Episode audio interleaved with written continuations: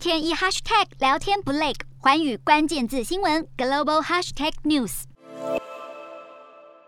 大的机器人缓缓升空，还以为真的是钢铁人要来支援。其实这是 JR 西日本和人机一体日本信号两家公司正在共同开发的巨型机器人。工人将建材小心地放置到机器人手中，慢慢升高到工人难以触及的铁路高架上进行安装。机器人本身是由工程师透过 VR 头盔以及手柄进行操作，可以及时看到高空的画面，更能将四十公斤重的物体举到十公尺高左右。动作虽然不快，但颇具灵巧性，改用巨型机器人处理铁路轨道工程维修，除了能避免工人触电和摔落受伤的风险，还可以减少三分之一的劳动力。今年四月以来持续进行测试，预计二零二四年初可以全面投入使用。而随着机器人的运用越来越广泛，连牙医都开始用机器人病患来实习。躺在病床上的拟真娃娃不仅会尖叫、踢腿、哭闹，还会全身抽搐、翻白眼。日本新创公司研发的拟真机器人病患，只需要一台平板电脑就能控制机器人的面部表情和身体反应，可以模仿小孩接受牙科治疗时的激烈反应，